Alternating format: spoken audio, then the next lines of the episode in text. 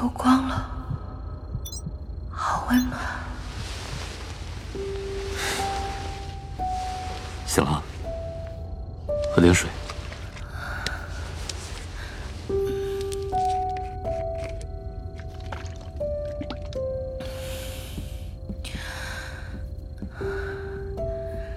看来神经元计算机启动成功了。嗯，已经过去十六天了。亨特号那边怎么样了？已经联系上了，他离咱们不远。那里的神经元计算机也正常启动了。外面，我把灯调暗，你可以看看。好像没什么变化。蓝色和红色星团还在变着形状，太阳还是在狂舞。蓝星表面的色块颜色变成紫色了。发动机系统的检测基本正常，我们随时可以减速拖出光速。聚变发动机还能用？当然不能用了，低光速下的核聚变功率太低，我们要启动备用的反物质发动机。反物质？可低光速下存放的容器会不会？没问题。反物质发动机是专为低光速环境设计的，像这样的远程航行，飞行器上都配备有低光速动力系统。我们的世界对低光速技术做了大量研究，目的并不是解决误入曲率航迹的问题，而是考虑到万一有一天不得不躲进光幕，或者说黑域中，该如何应对。半小时后。穿梭机和亨特号会同时启动反物质发动机。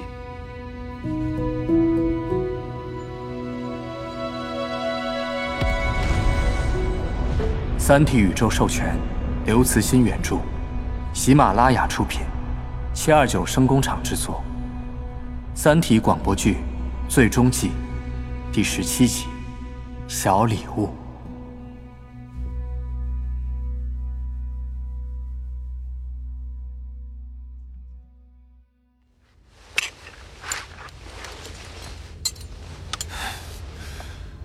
我们脱离光速了，看看外面。终于看到正常的太阳了，蓝星竟然变成紫色的星星了。那些线条是什么？应该是星星。不对吧？我过去确实见过长时间曝光过的星空照片，上面的星星也是线条。但它们排列很整齐，可现在这些星星的线长短不一，方向也不一样，太乱了。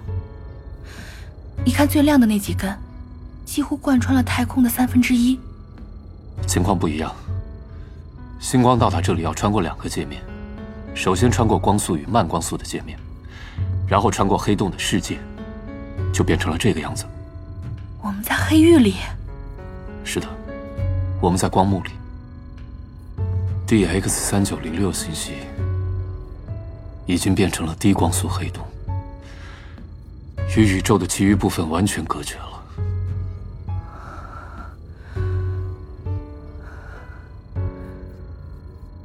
我们去蓝星吧，这辈子我们也只能在那里生活了。嗯。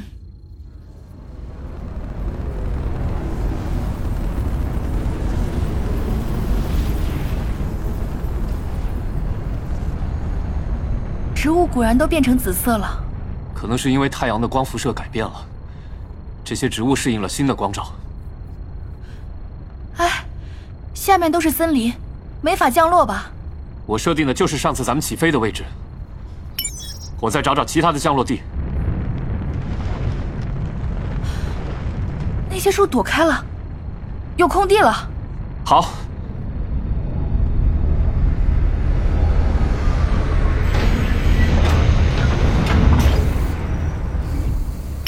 外面可以呼吸，大气中的含氧量提高了很多，外部气压是上次降落时的一点五倍。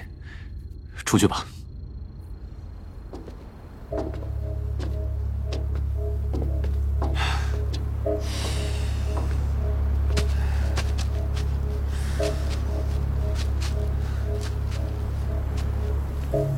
温暖湿润了不少啊，和上次来已经是两个世界了。没有人吗？云天明的飞船也没有。你确定这是咱们上次着陆地点吗？应该是啊。可地形完全不一样了。上次我记得附近都是山，现在却是一片平坦的林地。变化太大了。咱们再往远处找找，也许能找到 IAA 他们留下的东西。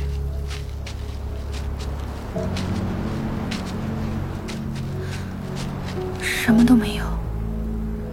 我们好像来的是另一个星球。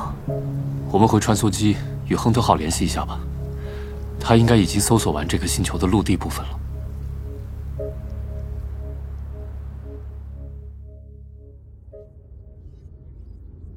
已对蓝星表面进行遥感搜索，没有发现任何人类或其他智慧生命的踪迹。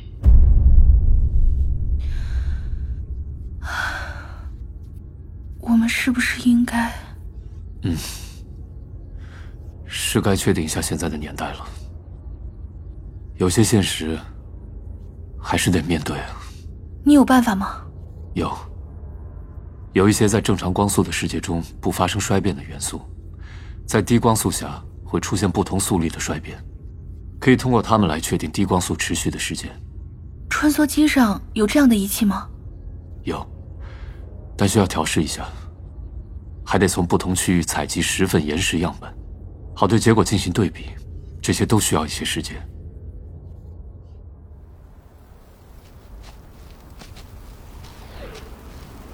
还有半个小时就能出结果了。这些虫子倒是挺奇特的，你看这只，像不像直升机的螺旋桨？嗯，刚才我还看到。像透明的小气球一样的虫子飘过去了，但好像没见过长翅膀的生物。也许已经过去几万年了，也许比那更长。不过现在，几万年、几十万年，又有什么区别呢？唉，等结果吧。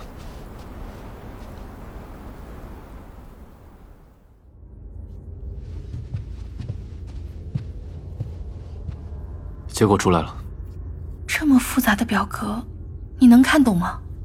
你看下面，列出了平均结果。样品一到十号检测元素平均衰变时间，误差百分之零点四，星际时间段六百一十七万七千九百零六，地球年一。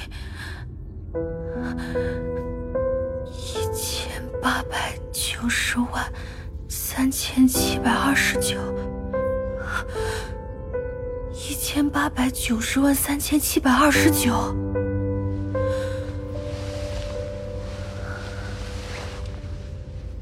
一千八百九十万三千七百二十九，程心。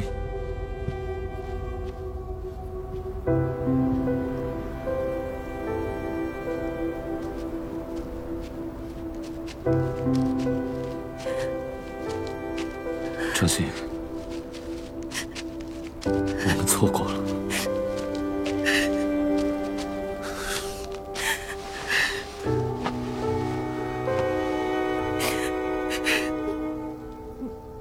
在 DX 三九零六星系的低光速黑洞形成一千八百九十万年之后，在宇宙诞生一百七十亿年之后。一个女人和一个男人紧紧地拥抱在一起，在诚心的记忆中，这种痛哭只在云天明的大脑与身体分离时有过一次。那是一千八百九十万三千七百二十九年，再加上六个世纪以前的事儿。而那六个世纪，在这漫长的地质纪年中，已经可以忽略不计了。但这一次，诚心的痛哭，并非只为云天明。他的痛哭是一种放弃。他终于看清了，使自己这粒沙尘四处飘飞的是怎样的天风，把自己这片小叶送向远方的是怎样的大河。他彻底放弃了，让风吹透躯体，让阳光穿过灵魂。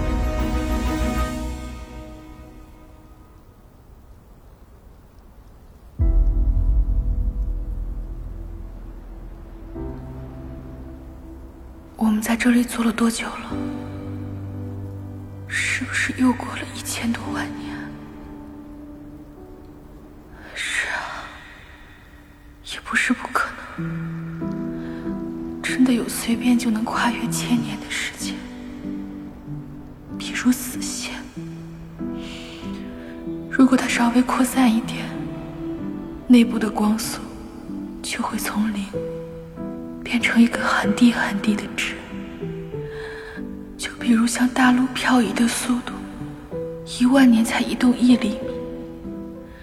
在这样的世界中，如果从爱人的怀抱里起身，只要走出几步，就会与他隔开千万年。我们真。的错过了，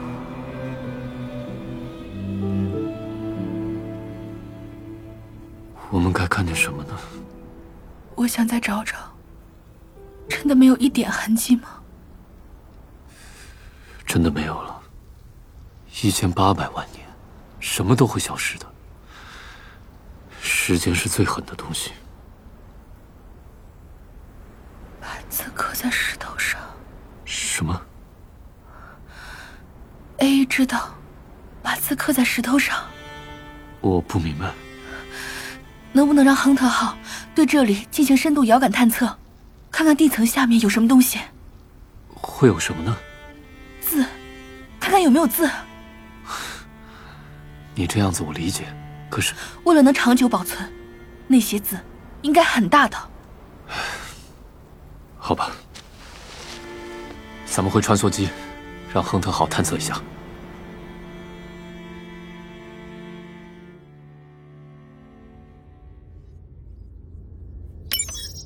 亨特号，以我们的着陆坐标点为圆心，在半径三千米区域内的地层进行深度遥感探测，探测深度为五米至十米之间，重点识别文字和其他有意义的符号。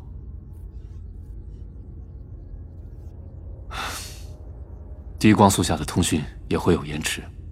指令收到，它飞过来了，很快就会有结果。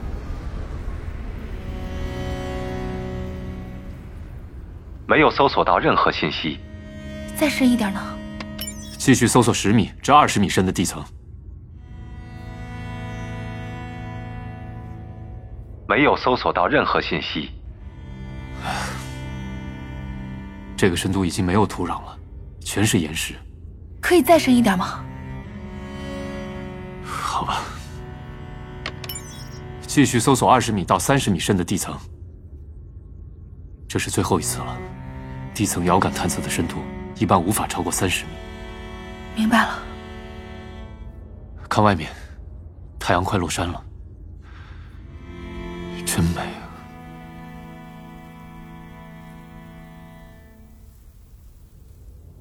啊！发现文字信息，正在清晰化处理。一凡，快看，岩层上面有白色的字，是刻上去的。竟然有四行。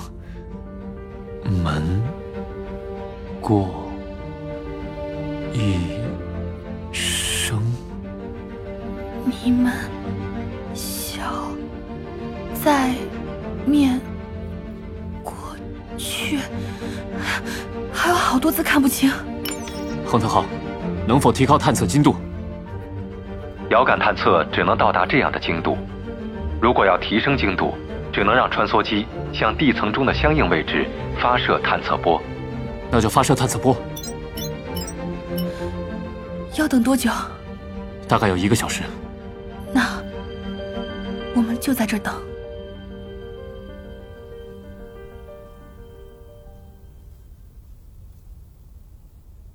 你看天上那些银线，像不像落在黑天鹅绒上的白发？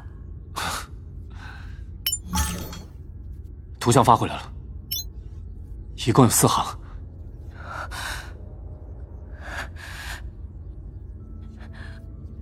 我们，我们度过了幸福的一生，我们送给你们一个小，在里面躲过探索。去心去心，文字还是不完整。地质专家系统的探测结果证明，这些字最初刻在一块大型山岩上，刻字面面积约为一百三十平方米。在之后的地壳变动中，山岩所在的山峰下沉到地下。根据推测，文字不只有四行，但岩石在下沉过程中底部破碎，导致文字丢失。现存刻字面的一角也因破碎导致现有字迹的后三行都有残缺。没关系，知道他们过得很幸福，这就够了。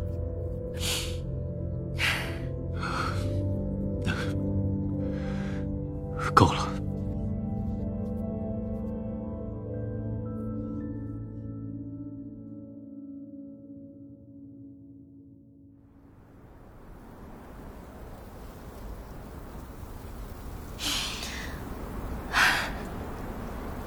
你说，他们在这里的生活是什么样子啊？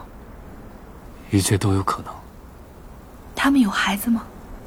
一切都有可能，甚至，你信不信，他们曾在这颗行星上建立过文明？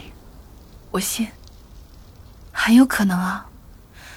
就算那个文明延续了一千万年，后面的八百九十万年，也足以抹去它的一切痕迹了。你说的对，时间确实是最狠的东西。一帆，你看到前面那个飘着的东西了吗？那是，这是一个由微量的细线画出的长方形，有一人高，在空地上漂浮着，看上去。像用鼠标在现实的画面中拉出的一个方框，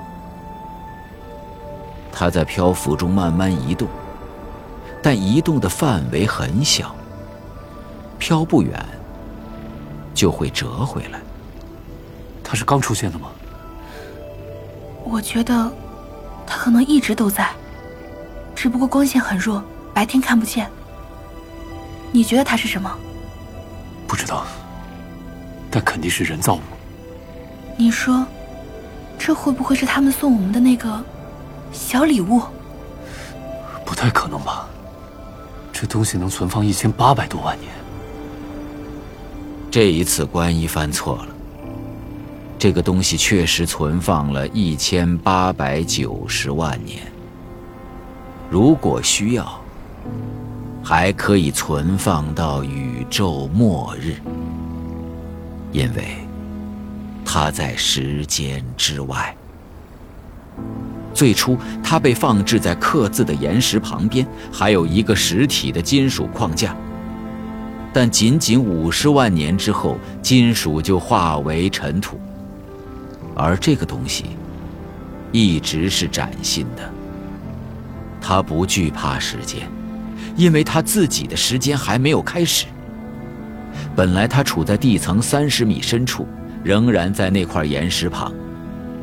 但他检测到了地面上的人，于是他升上地面。他与地层不发生作用，就像一个幻影。在地面上，他确认，这两个人正是他所等待的对象。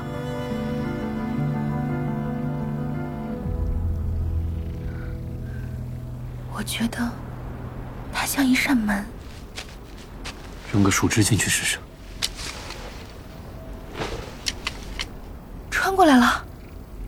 那几个像小气球的虫子也穿过来了，就像是那张小纸条。我试试。怕什么？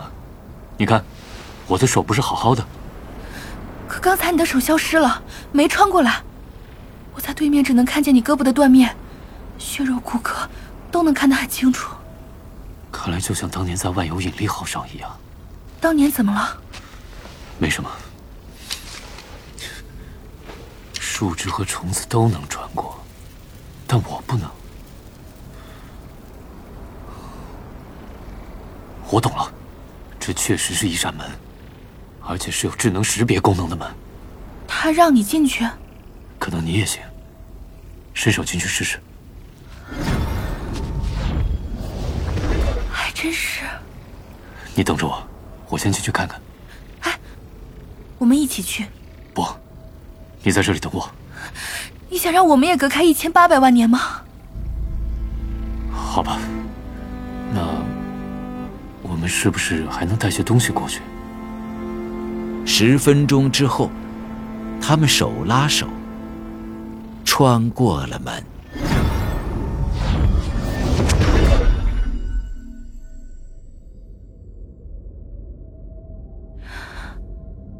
好黑啊！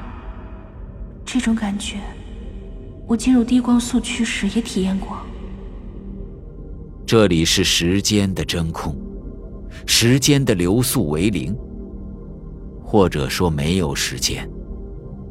在混沌的黑暗中，他们失去了时间感，代之以一种跨越感，在一切之外跨越一切的感觉。过了片刻，黑暗消失，时间开始了。人类的语言中没有相应的词汇表达时间开始的时刻，说他们进入之后时间开始了，其实是不对的。前后的“后”也是一个时间的概念，而这里没有时间，也就没有先后。他们进入之后的时间可以短于亿亿分之一秒，也可以长于亿亿年。太阳亮起来，它亮得很慢，最初只能显示自己的圆盘形状，然后才用阳光揭开这个世界的面纱，像一首乐曲，从几乎听不见的音调渐渐流淌开来。太阳的周围出现了一圈蓝色，慢慢的扩展开来，形成一片蓝天。在蓝色的天空下，一片田园渐渐显形。或者说，这只是田园的一角，有一片未播种的土地，土壤是黑色的。在土地旁有几栋精致的白色房子，还有几棵树。这树是唯一能带来异域色彩的东西。树的叶子扩大，形状奇异。在渐渐亮起来的太阳下，这片幽静的田园像对他们张开的怀抱。远处有人，看背影，好像是一男一女。那个男的好像在指着什么。他们是我们的影子。你看他们的前面，也有白房子和树，和这里完全一样。也就是说，这个世界的尽头。应该是这个世界的复制品，也可能是这个世界的映像。世界的复制品和映像，在周围都存在。他们向两侧看，都看到一个同样的田园世界。他们也在那个世界中，但是只能看到背影。他们转头时，复制世界中的人也同时转头。他们向后看，吃惊地发现身后也是一个同样的田园世界，只不过他们是在从另一个方向看。那个田园中的他们，远在另一端。至于进入这个世界的入口，已经无影无踪了。去那边的房子看看吧。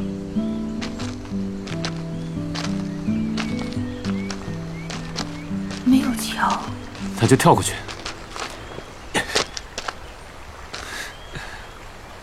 刚发现，这里的重力好像和地球一样。来啊！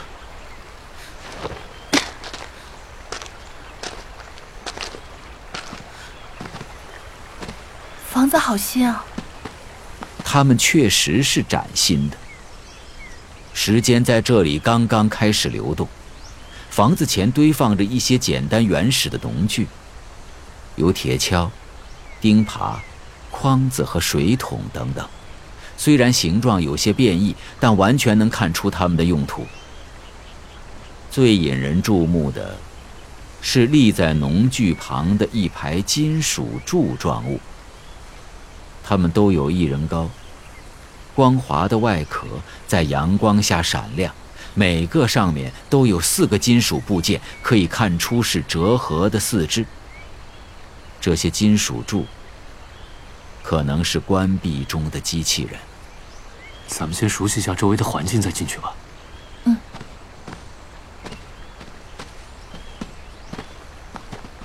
这里应该就是边缘了吧？再往前，好像就是复制的世界了，应该都一样。过去看一眼。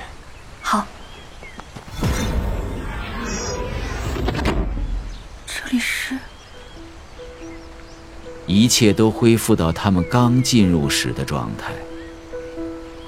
他们身处一个与刚才一模一样的田园中，前方、两侧都是这个田园的复制世界。在这些复制世界中，他们也存在。回头看看，在他们刚刚迈出的田园中，他们正在田园最远的一侧，也在回头看。好了，不要再走了，永远走不完。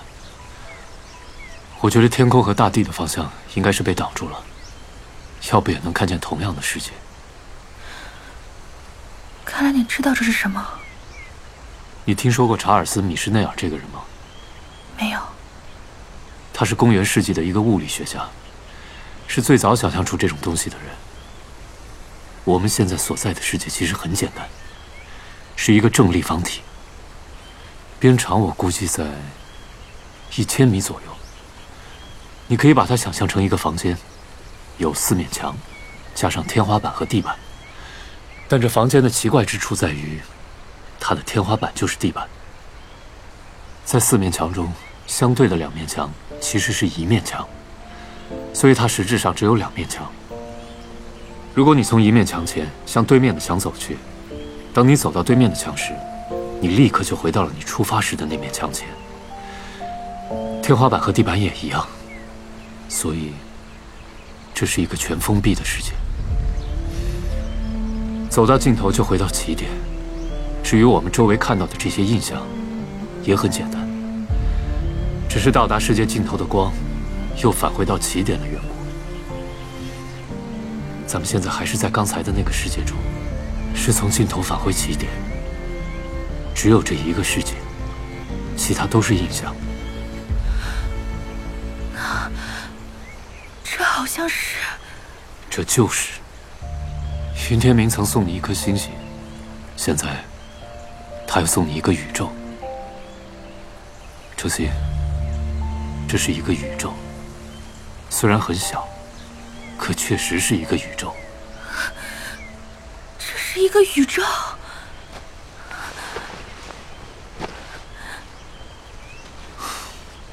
云天明真是最厉害的男人啊，能把星星和宇宙当礼物送给他爱的人。可是，程心，我什么也送不了你。可你是宇宙中唯一的男人了，不需要再送什么。是啊，没人跟我竞争了。房子里出来个人，还是个女人。那身和服是质子。我知道他，是质子控制的机器人。过去看看。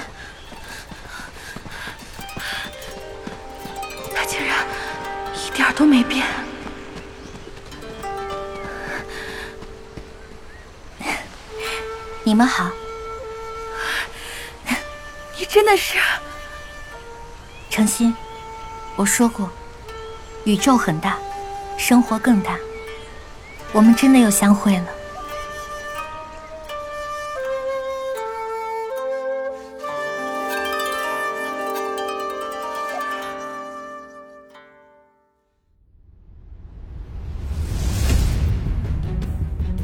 欢迎你们来到六四七号宇宙，我是这个宇宙的管理者。你见过云天明吗？不要想过去的事了，现在一切都是新的开始。我知道你有心事。我在想，质量流失。我们收到了大宇宙的超模广播。看来这是宇宙文明的生死簿啊！一帆，我想回去。程心，你还是在为责任活着。哎，想写书的话，总该起个名字吧？我想叫它《时间之外的往事》。